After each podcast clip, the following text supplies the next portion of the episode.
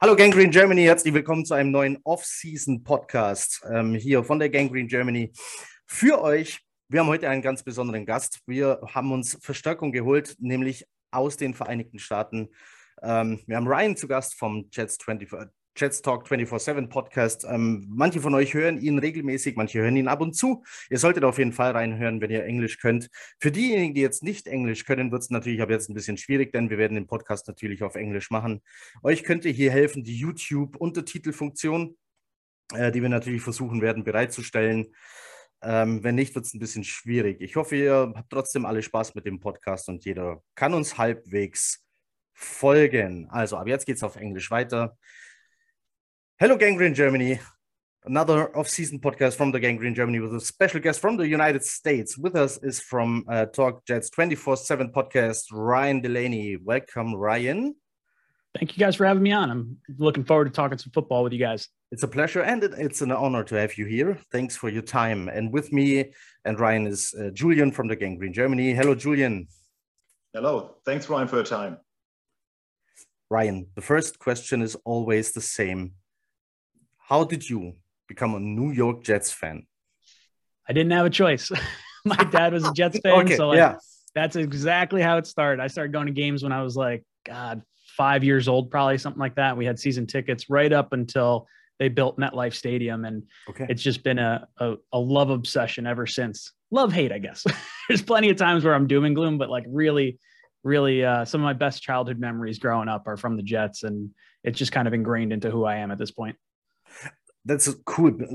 Most of German fans can relate to this through born in to become a fan, but not in American football. Most of us are soccer fans, of course. We're in Germany, we're in European country, um, but most of us can understand what what happened in your family there. You, sometimes you don't have a choice, but that's really cool.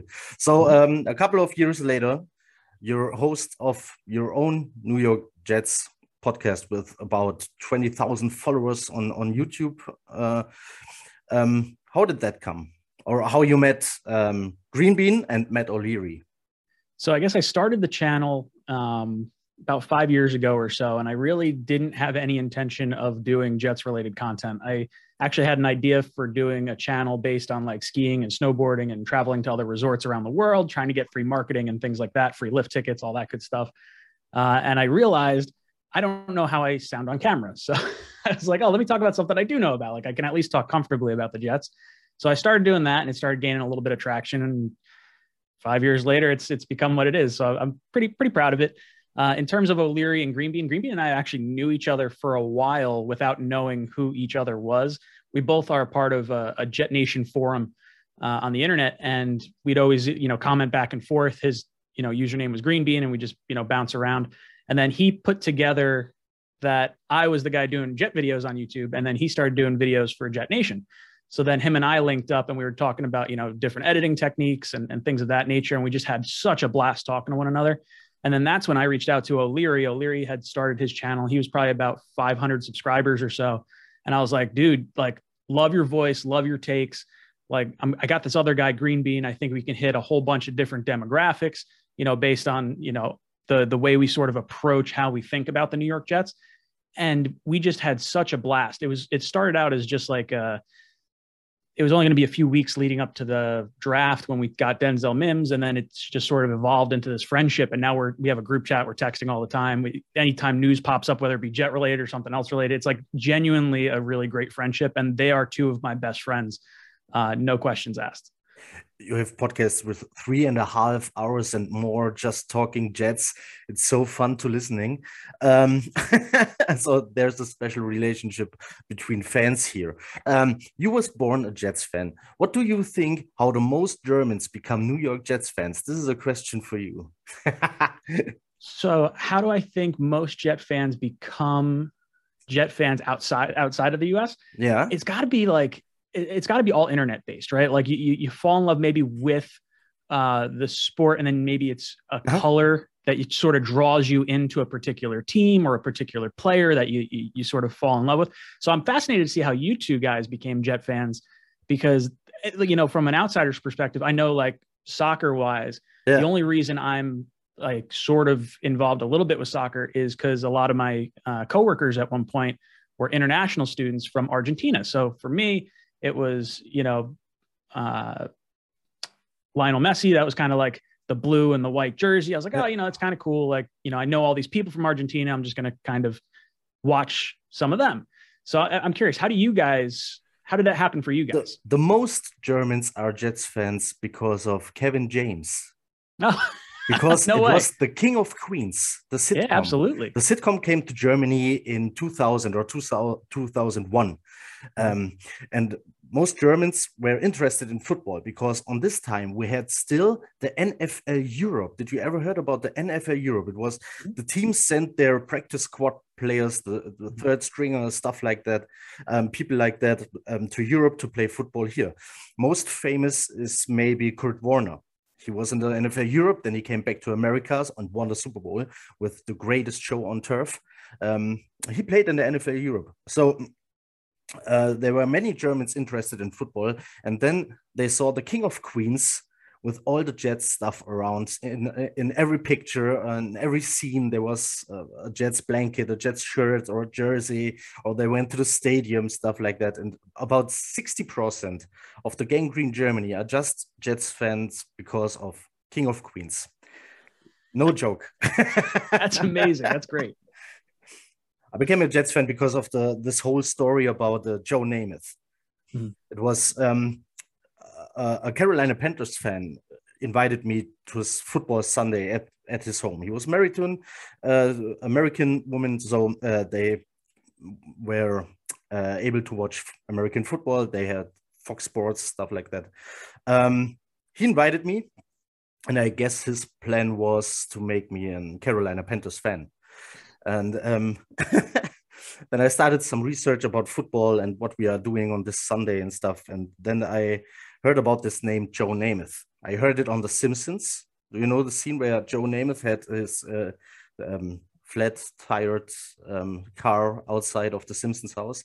Mm-hmm. And do you remember um, Al Bundy and uh, Married with Children? Yeah. Joe Namath is in one episode too when they are in a sports bar. Uh, Joe Namath is in the movie Ghostbusters 2, not as a person, it's uh, a jumper uh, of him. Mm. Joe Namath is in Alf, in one episode of Alf. He was everywhere in this week.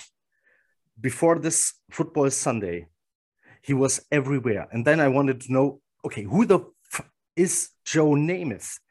Then I heard this story about he guaranteeing uh, the win of the Super Bowl three.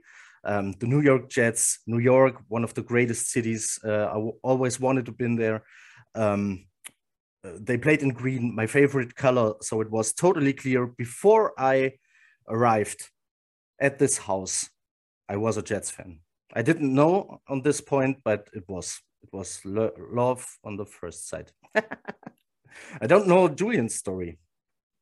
King of Queens. King of Queens.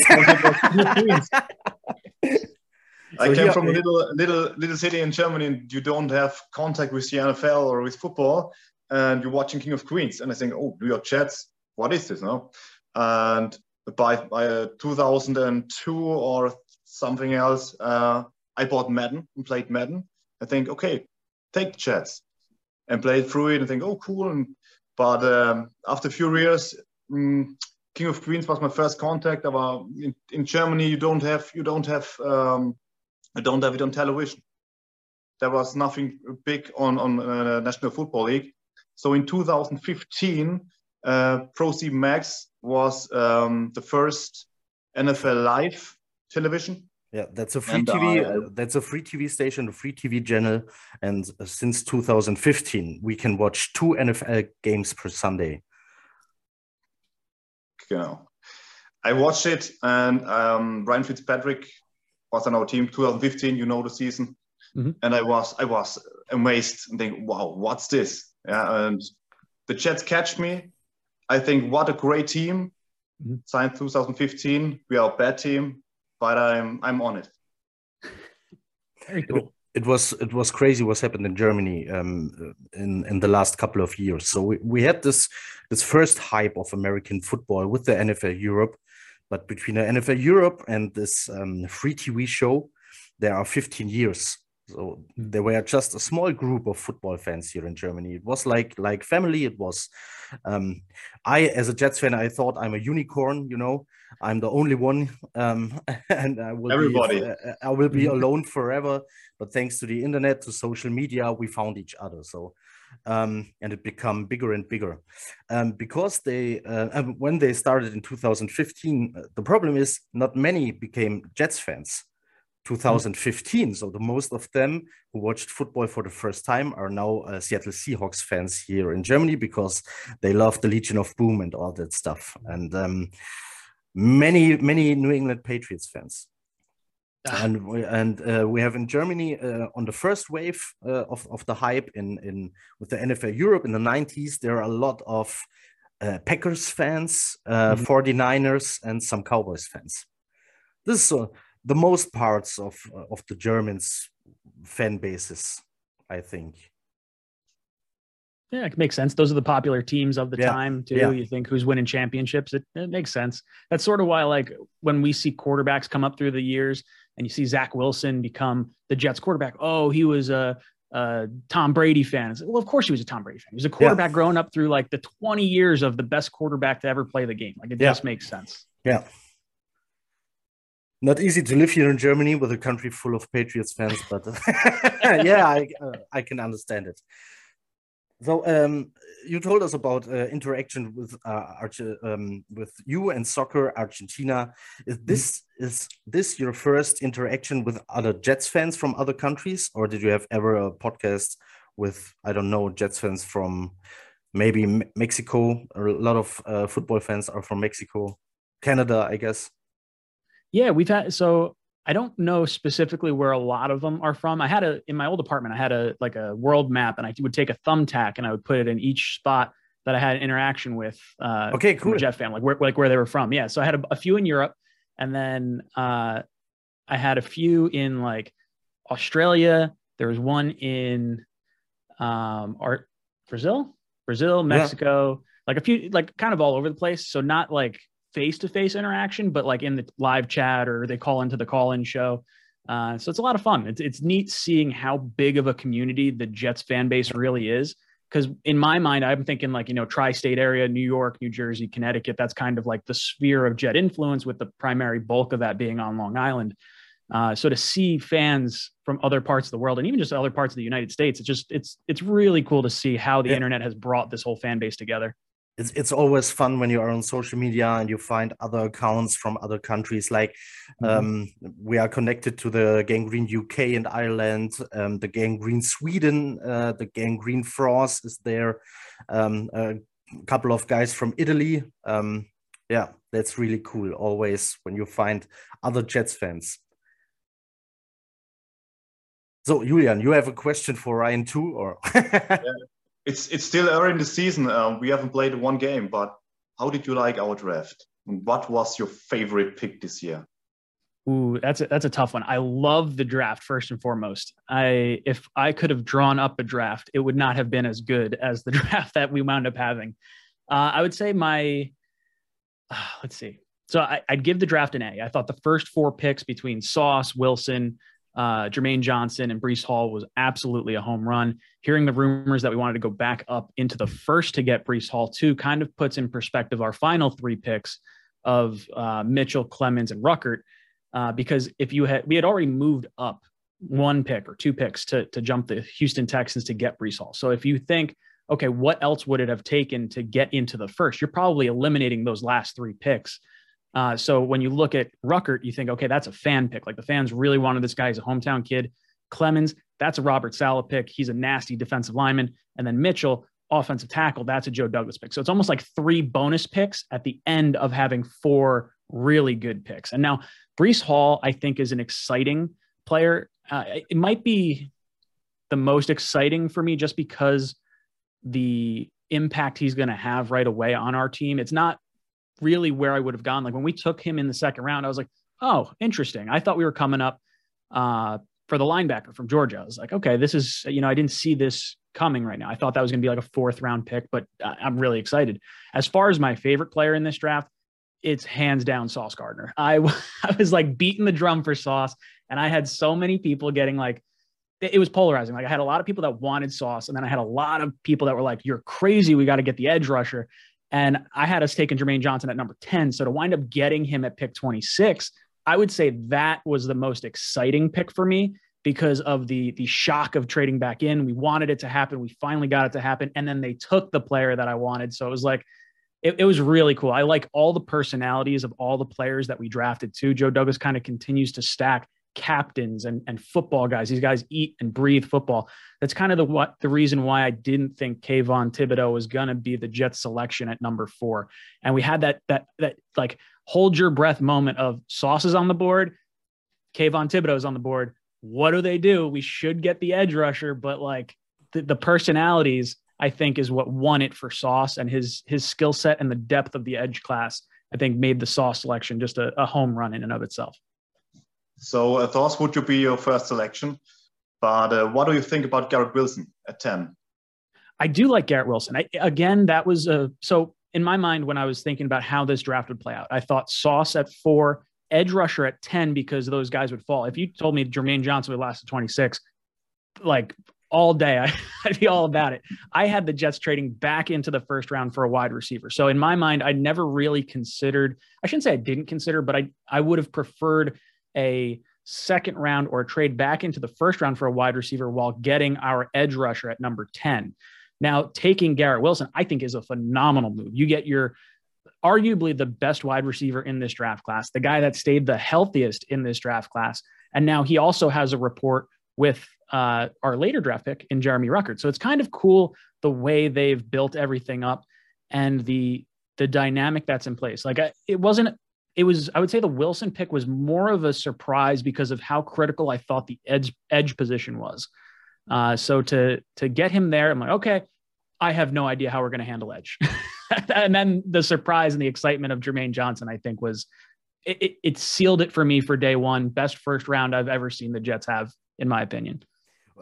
What do you think about our tight end room? I've, uh, we have drafted one player, we have signed two players. I think we have um, average tight end room or more. What do you think? In my time watching the Jets, so I've I've really started consciously knowing things about the Jets probably like 95, 96, 97. And since that time, this is easily the most excited for a tight end room that I've ever been. You look at two starters in Conklin and Uzomah, and then a guy that a lot of people wanted in Jeremy Ruckert. Everyone thinks he can be a starting tight end in this league. He was just underutilized at Ohio State. He wasn't, he was like option number five. When you look at the wide receivers and the running backs on that team, he just wasn't really utilized. So to give him the opportunity to sit behind two really good tight ends and kind of grow, this isn't a situation that the Jets have ever really found themselves in. Because even going back to the Rex Ryan years, we were loaded at like on our roster, but we were so top heavy, we didn't have any depth. And with Ruckert and some of the the guys like Breece Hall and Eccles, we're starting to see more depth on this team that we can allow our rookies to sit and learn the proper way and not create bad techniques from just forcing them onto the field. I mean, how many times have we drafted players and we're like, oh, that's a plug and play starter right there? Like, well, ideally, you don't really want to have that guy out there. Let him kind of take his lumps in practice, earn the starting spot. And I think you're starting to see that transition with the New York Jets. I think we have two stars now, and Uzomah is about 29 or 38 years old. Um, you have one or two years, and then you can bring Ruckert into it in one or two years. Give him the time because tight end is, is not an easy position in the NFL. I mm-hmm. think that's a good job by Joe Douglas.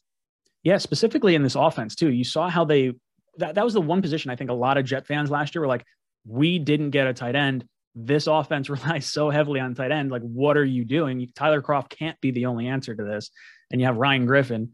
So, like, to see how Zach Wilson is going to be able to operate within how this offense is supposed to operate is something really exciting to see in conjunction with the running backs and the offensive line and all this other stuff.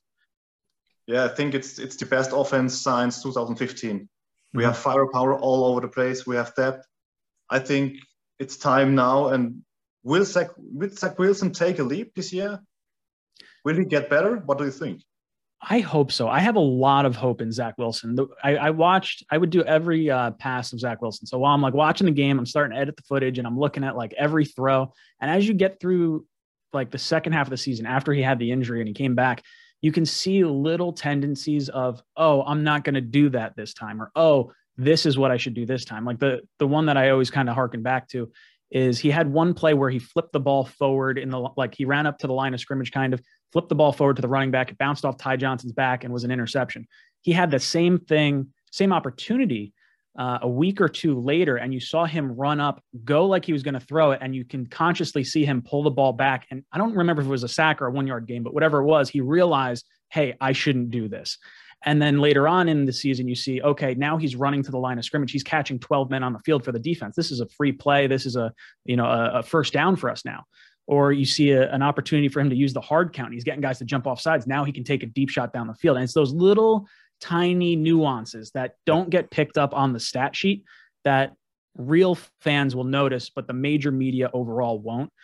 Uh, so when I'm looking at this year, we our offensive line is going to be better. Our D, our uh, running backs are going to be better. Our tight ends are going to be better. Our wide receivers are going to be better. Our head coaching staff and offensive coordinator and everything are in their second year, so they're going to be better.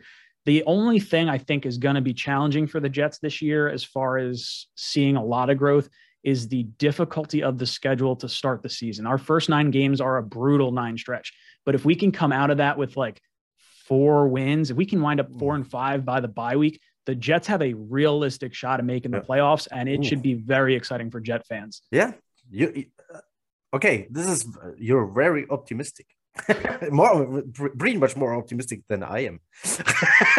I well, I, let me preface it this way. I have I, would, us, I have us on, on six wins. Do, six wins. That's kind of yeah, so. I the, the problem is like seven. The the the problem is Miami. So what is Tua, mm. Tua doing?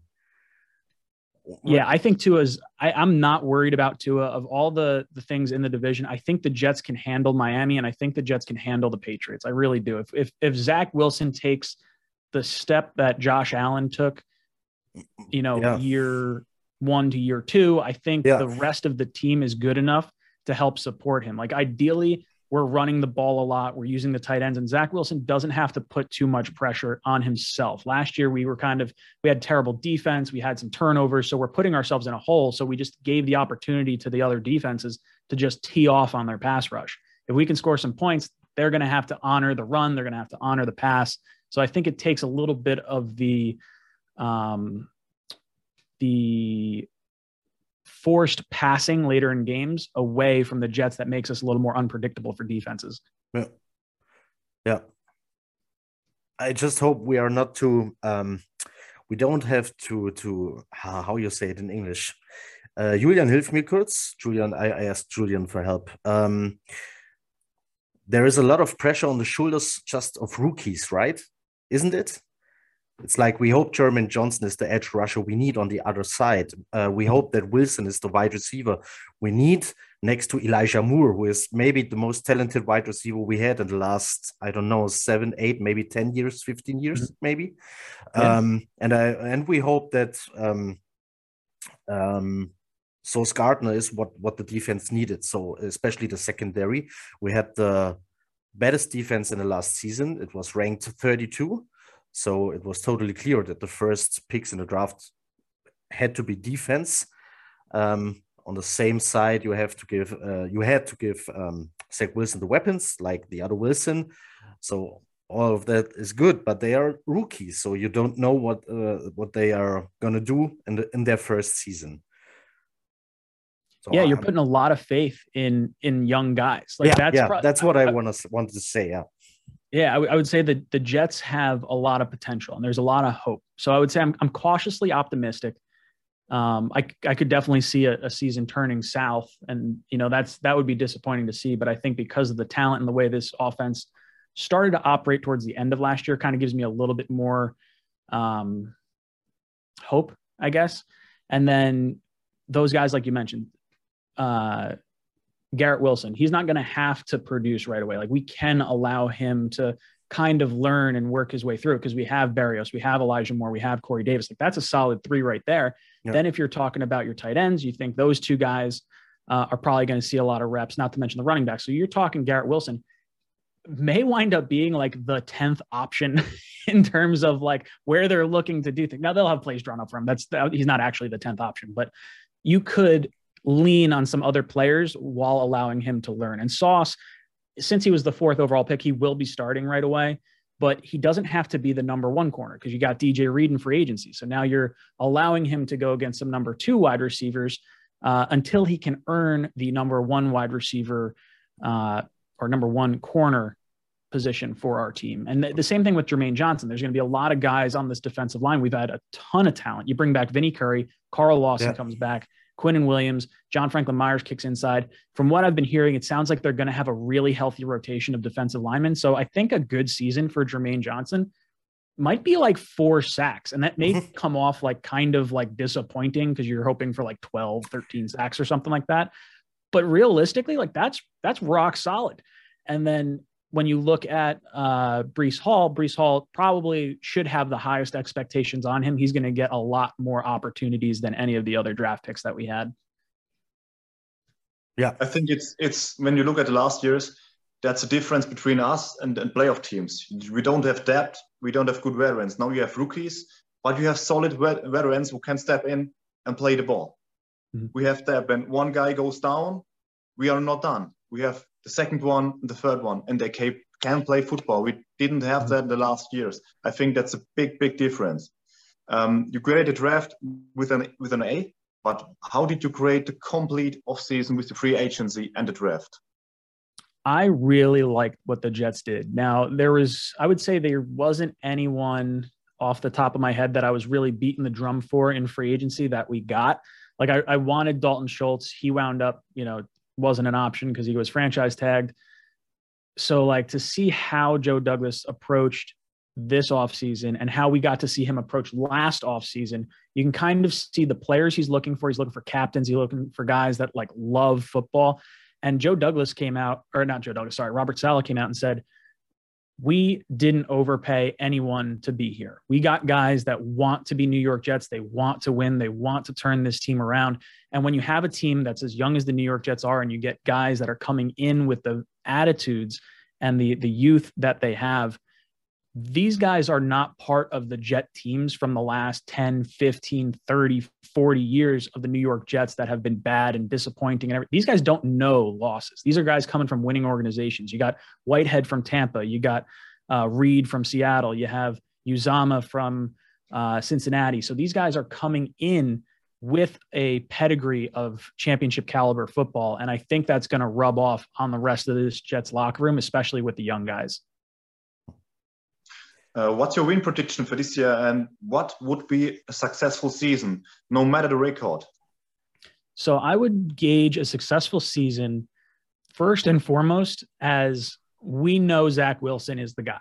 If that, regardless of what the win count is, it could be 0 and 17. If we see Zach Wilson just slinging the ball around and he is the guy, that makes sense. Okay, perfect. That's that's goal one.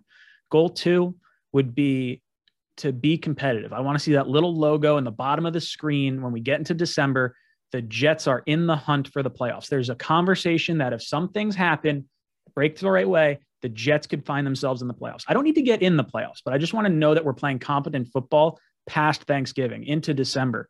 Uh, in the in the last you know five ten years, the Jets seasons have been over by like the middle of October, and it's just such a draw to yeah, like try yeah, and like yeah. You, we have you're trying to make content or talk about the Jets, and it's like man, this team is just beating me up. So I, I think if you can see that little that little icon that says we're in the hunt late in the season, that's a successful season. Now to number three, for me, I'm hoping the floor is seven wins. Now, I understand the tough schedule, but things change in the NFL. We saw the Bengals go from a really bad team all the way up to Super Bowl uh, caliber team.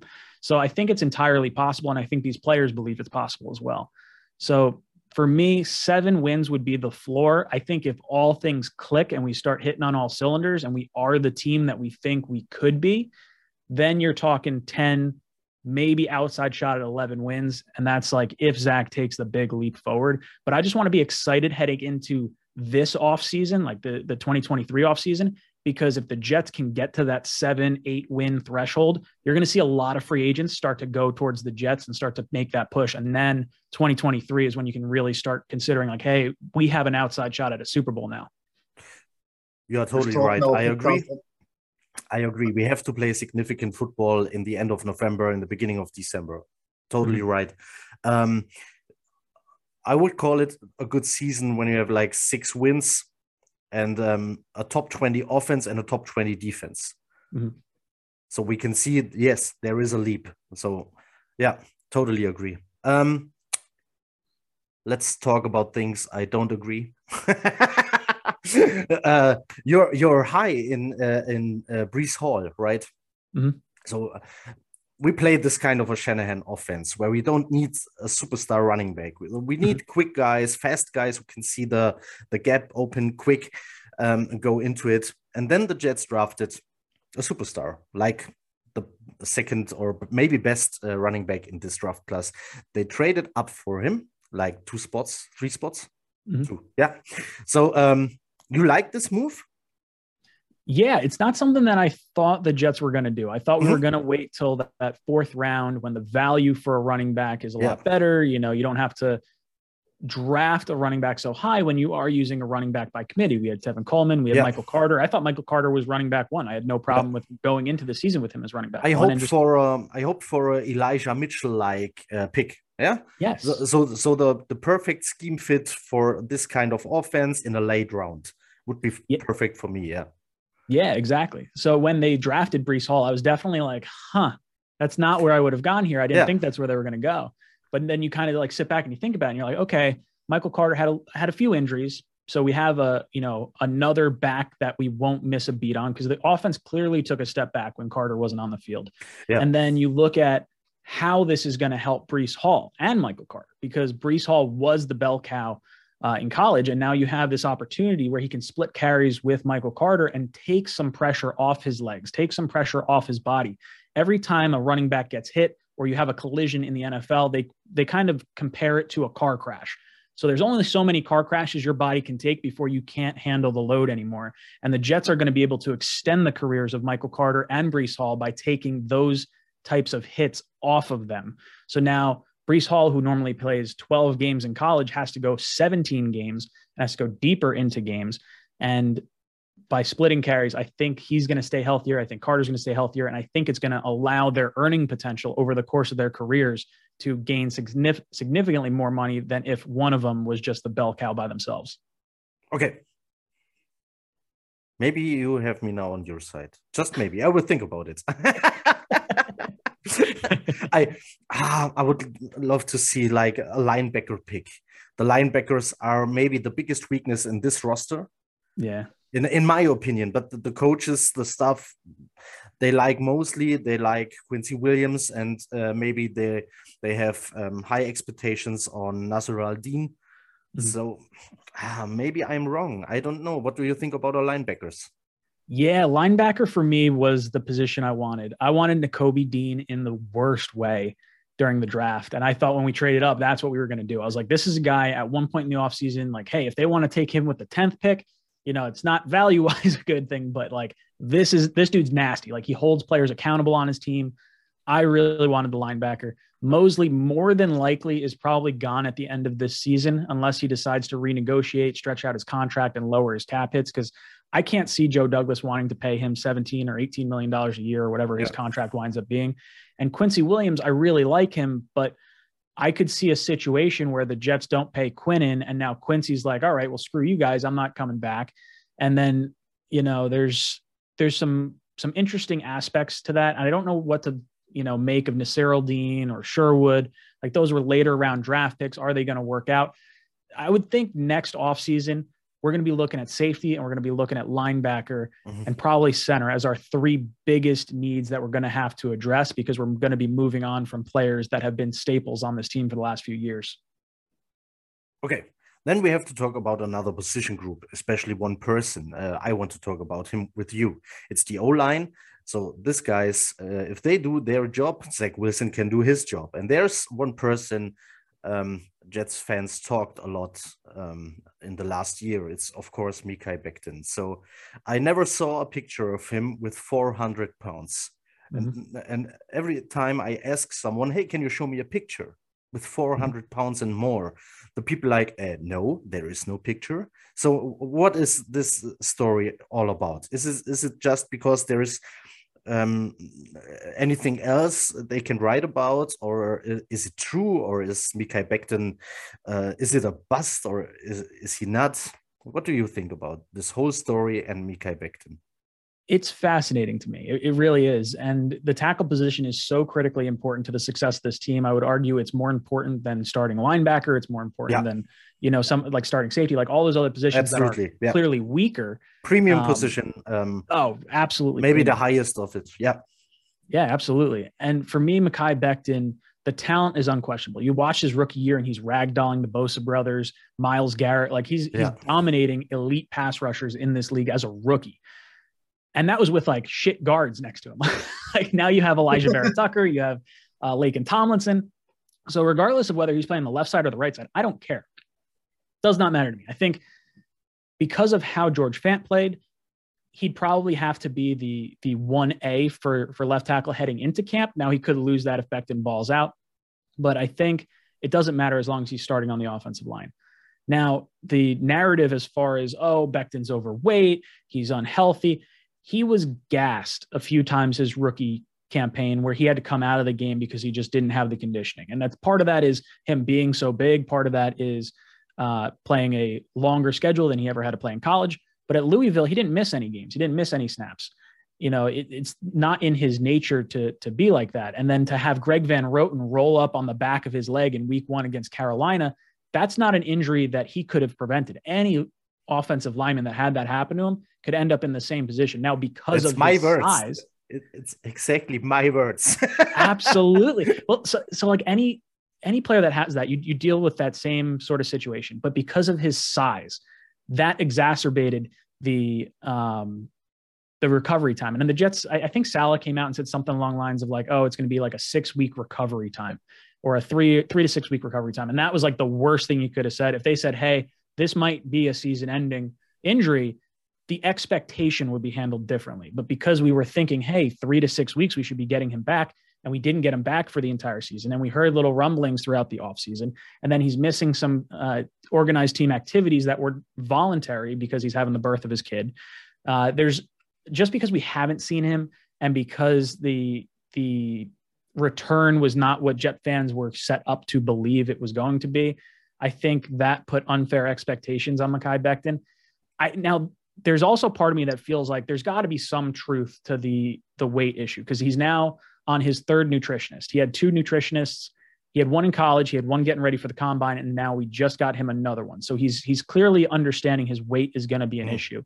And we've seen Connor Hughes, Rich Cimini, Dan Graziano, like all these different guys talk about his weight and the the team being frustrated with it. And even some of the comments that Saleh made in, in some of his press conferences where it's like, hey, Mekhi, you know, we we can't wait to get you back. And it's it's more so to be like, hey, we we we wanted to have you here. But there's there's a little bit there that does concern me for sure because I don't think we start hearing all these things without some truth to it.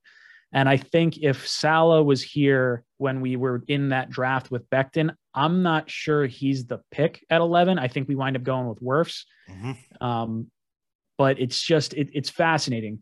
That whole draft with Becton and Mims and Davis and all that, we didn't have a, a combine. We didn't have in person interviews because that was the COVID season. Yeah. So if you look at their RAS scores, RAS, R A S, relative athletic score, Joe Douglas went out and took really highly scored athletic specimens. So Zuniga, yeah. Ashtyn Davis, Mims, Becton, these guys are all high athletic profiles. The lowest RAS score he's ever drafted in the top four rounds was Elijah Moore last year, and that was like an eight point something. Yeah. It was like really still a high score.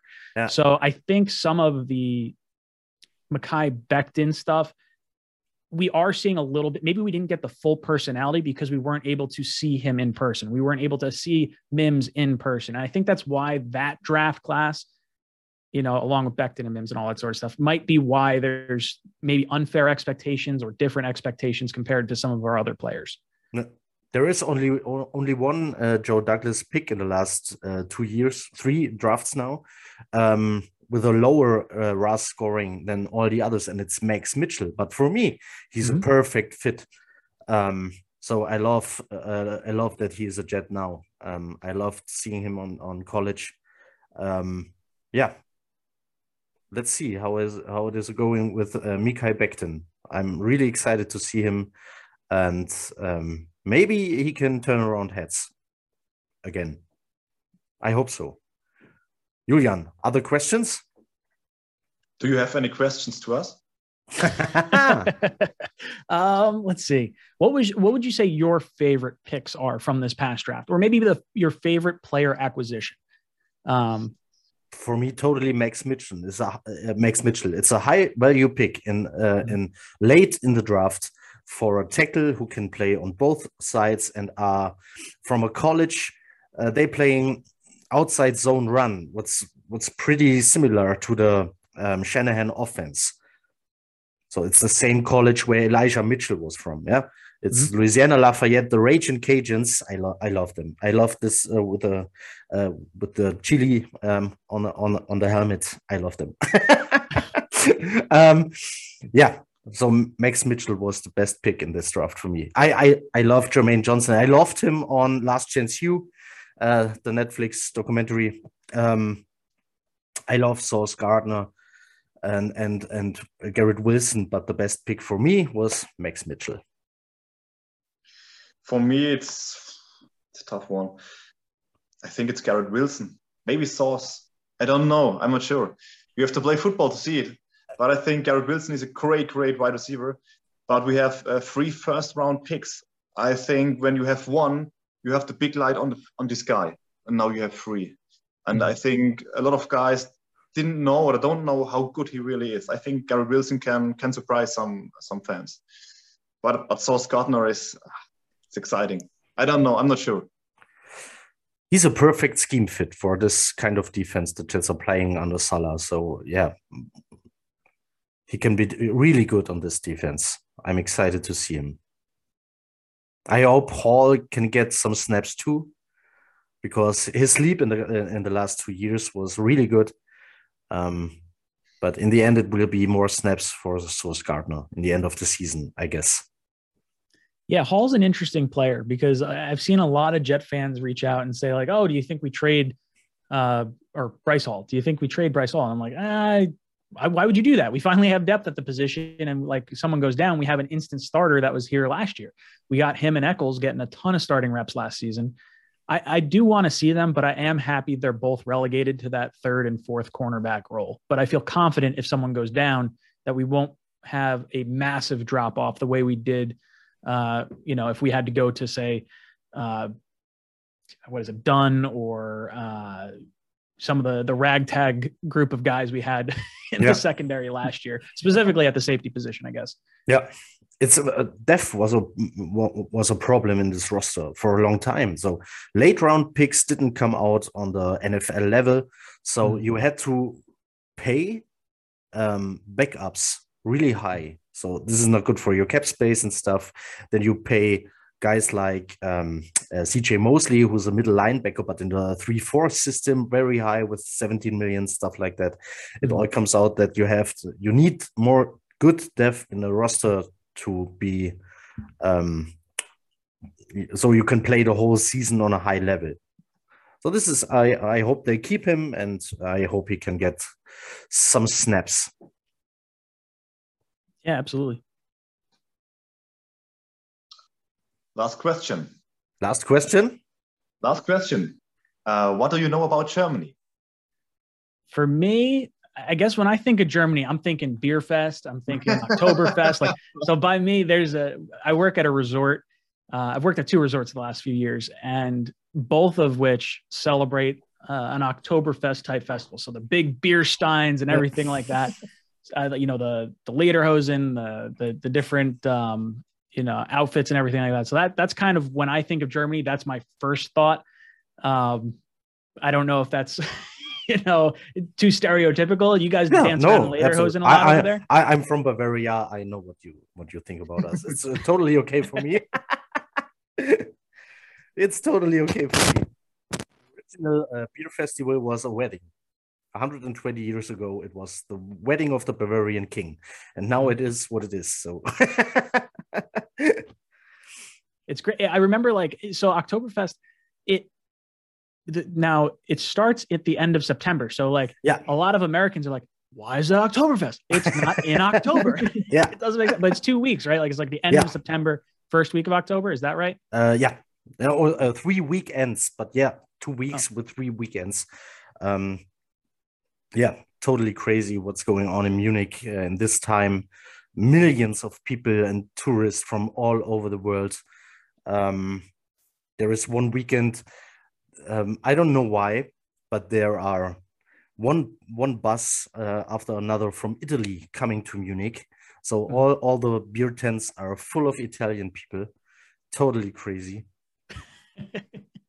It's I got to be a good time. But it's it's it's fun to watch how um, Americans um, um, do it. Um, I was in um, Las Vegas five times, and I always visit the Hofbräuhaus uh, Las Vegas, just sitting in a corner and watching. It's just uh, uh, it's cool. It's fun. So the people like what they do there and the crazy traditions of Germany. Yeah. We don't we don't wear lederhosen all the time, so this is uh, an I important like go, going message down I to the have to grocery tell. store, get some milk and some lederhosen. Uh, this is a very important message I have to tell here. I'll spread the word. It's it's a, it's our uniform at the schools, the lederhosen. no, it was like 70 years ago or what? Yeah. I love it. So, uh, in which area do you live? Do you you live in New York, on uh, So Long I- Island or Jersey? So I'm actually uh, I'm in New Jersey. I'm I'm right on the border of the New York New Jersey uh, border. There, I could actually throw a rock and probably hit New York, not the city. I'm in like the suburbs, so I'm probably 45 minutes to an hour from MetLife Stadium, uh, and I'm about a half hour, 40 minutes or so from uh, Florham Park where the Jets practice. Um, Do you, do you still have a season ticket? I don't have season tickets. I haven't had season tickets since my parents moved to Florida. Mhm. Um, so they moved down there when I graduated college. And now I try to go to a handful of games a year. I know I'm going to the uh, July 30th um, training camp for the New York Jets. I'm going to the green and white scrimmage on the 6th. I think Richie and I are going to go to the August 19th Falcons joint practice. And then I'm planning to go to week one uh, Jets Ravens with all the other guys, O'Leary and Blewett and all that. Uh, Gang Green Germany will be there with, uh, I guess, about 15, maybe 20 people. That's awesome. season opener, they uh, they have uh, their tailgate with the Gotham City crew. Um, they watch the game on the flight deck, and there are uh, there is a second group of Germans uh, where I will join. In the weeks, there are two home games in a row uh, with the Mhm. Lions and the Jaguars. Mhm. Jaguars are a Thursday night game, I guess. Yeah. Yeah, I think it's Um, just before Christmas, right? Yeah, The, yeah, uh, right. The week before Twenty Christmas. third yeah. or fourth or something. Yeah. Twenty second. Uh, there will be about 10 Germans um, with the Gotham City crew on the tailgate and stuff like this. Yeah. So That's awesome. I'm Is- really excited. Is the traffic that bad after a, Met, a game in MetLife? Yeah. Oh, it's awful. It's so bad. it's terrible. You have like the the smart people that go to games understand where to park their cars to get out of the lots. Like people will try to park really close to the stadium. You're not getting out fast. Like you got to park towards the exit and walk into the stadium. That's the way to do it. Um, yeah, it's it, it's brutal at times, especially the people that are arriving by train. They built a train that goes right to the the stadium. Getting into the stadium using that train is great because you have all this time throughout the day to do it. But at the end of the game, everyone's leaving at once, and it just can't handle that capacity. You could sardine them in, but it's it. Yeah, traffic can be brutal leaving that stadium. It's better than it was with Giant Stadium, but still not great. I've been there in uh, 2011. It was a game um, versus the Colts with their young quarterback, Andrew Luck. Um, and we tried to get to the stadium uh, with the cab, with the taxi. Yeah. So I Mhm. hold my hand up. Taxi comes by, stopped. And I said, Hey, we want to go to the MetLife Stadium. Where? and they said, The MetLife Stadium. Never heard. They said it's a big stadium where the NFL games are. Where is it? And I said, uh, in Jersey. And he just laughed and drived. Was like, okay, this could be maybe more different than I thought. so not a try. Do you guys have uh do you guys have Uber by you? Yeah, uh, yeah, yeah. So that's another popular in, thing. People in, two, in 2011, it wasn't a thing. no, no, no, def- definitely not. It wasn't a thing by us either. But we yeah. had people. We'll see people take Ubers, and they're like, "Oh, I'll yeah. just take an Uber back." But since everyone at the end of the game is trying to get an Uber, there is no Uber, or it's going to be stupid expensive because the, yeah. the demand is so high. So they they kind of rake you over the coals. The the second cab driver told me um, he's never been uh, to Jersey the last twenty years, so he mm-hmm. can't find the way. And the third guy, uh, he googled the way, um, and and then he called his um, his I don't know his manager or something um, and ask him if he's allowed to leave Manhattan. So, yeah, but it, it gets goofy because of licenses. Like there, yeah, like certain licenses with certain companies, like you may not be able to cross, you know, state yeah. lines, or it's a little goofy. And then uh, he brought us to the stadium. So, but it took uh, three tries. the first guy was awesome. New Jersey, ha ha ha, from went away. yeah, crazy story, but it was really cool. It was um, exciting to see this um, huge stadium. Yeah, huge. It's crazy. It's like the size of a German soccer stadium, but mm-hmm. it's built different. So it's um, um, the the seating rows are like this. Um, mm-hmm so we have to take huge steps to come up uh, mm. and but you can see very good um, doesn't matter where you are in the stadium mm. that's really cool yeah Yeah, MetLife's it. an odd stadium. It's a they since they split it with the Giants, you would have thought they'd put a dome on it because they were supposed to have the the Super Bowl. They they wound up having the Super Bowl, I think, in 2012. Yeah, uh, in New York, and it like snowed the day after the Super Bowl. So now they'll like they'll never do it again. Yeah. but if they had the dome on it, they could have had the Olympics. They could have had you know future Super Bowls in New York City, and like to the way they built it just felt all wrong. Um, and there's a, there's a contingent of Jet fans that want to have our own stadium. Yeah, that, uh, I'm that a little selfish. Be my I, next my next question. What about you? You want uh, own stadium? I I would love our own stadium, but yeah. for me, there's there's some things to hang your hat on. Like the Jets and Giants didn't need to use any taxpayer money to build their stadium. They funded it completely by themselves. So like that's kind of cool. Like the Buffalo Bills, they're holding the city of Buffalo hostage to get a new stadium paid for by the taxpayer. So like that's, you know, not a huge thing, but like it's definitely something that irks people a certain way. I think the pride aspect of it, like I would love to go into a stadium that was all decked out for the Jets and they had the Super Bowl trophy on display. They had all the paintings up and the the the pictures of all the Jets from seasons past.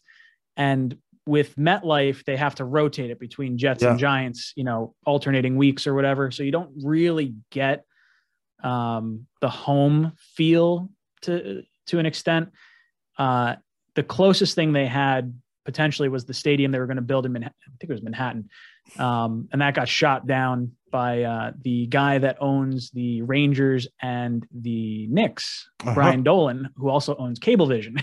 he had they it wound up failing by one vote and he ran a whole slew of ad campaigns against that because he didn't want to have a competing stadium. In his backyard. So for okay. me, I would love to see the Jets get one. I'm a little biased because I'm on the New Jersey side, so it's super convenient for me to yeah. get to a game or the training camp. So I would love it to be in New Jersey, but then you get the whole like, oh, it's the New Jersey Jets, it's not the New York yeah. Jets. That whole conversation. I guess there there is um one fan called his lawyer about it and mm-hmm. made it a uh, how you say it in English? Made a big stink. a, le- a, legal action, or or, or um, I don't know. So uh, yeah, it's a law. Is... They were they're trying to sue him. It was like yeah. so. But what's interesting is like the Jets play closer to New York yeah. than the Bills play to Buffalo. The Bills play in Orchard Park. They don't play yeah. in Buffalo the you know the Washington football team doesn't play in Washington D.C. They play in Maryland. Like there's you go through a whole bunch of different teams. I would say half the teams don't play in the city they quote unquote represent. Yeah. New York is just like you know it's so close in proximity. I get why it's weird, but I don't know. I I don't think too much of it. Good. Yeah. More to say, Julian? No. Um, now you can talk to the German chat fans. Where can, can we find you? Where you have the YouTube channel, Jets Talk 24/7. You're on Twitter, Instagram. Yep, Jets Talk 247. It's you know type that in pretty much anywhere you'll find me on some social media platform. But yeah, I do the you know the live shows Monday and Tuesday and uh, constant videos throughout the week and the off season, regular season, and all that good stuff. So it's a lot of fun. Awesome. So um, I switch back to German. Um, ähm, okay, ähm, ich hoffe, es hat euch gefallen, dass wir ähm, das hier gemacht haben, zusammen mit Ryan. Äh, checkt out den YouTube-Kanal Jets Talk 24-7. Ähm, ich habe ihn gerade abonniert äh, in dieser Sekunde. 20.900 Follower. Ähm, ihr könnt es. Ryan macht wirklich einen geilen Job zu, zusammen mit äh, Greenbean und O'Leary. Ähm, macht auf jeden Fall Spaß zuzuhören. Wir wünschen euch, wann auch immer ihr das hört, einen schönen Abend, ähm, einen guten Morgen, eine gute Nacht, was auch immer. Ähm, kritisiert unser Englisch nicht zu hart. Ähm, wir haben unser Bestes gegeben. Macht es gut. Jet up.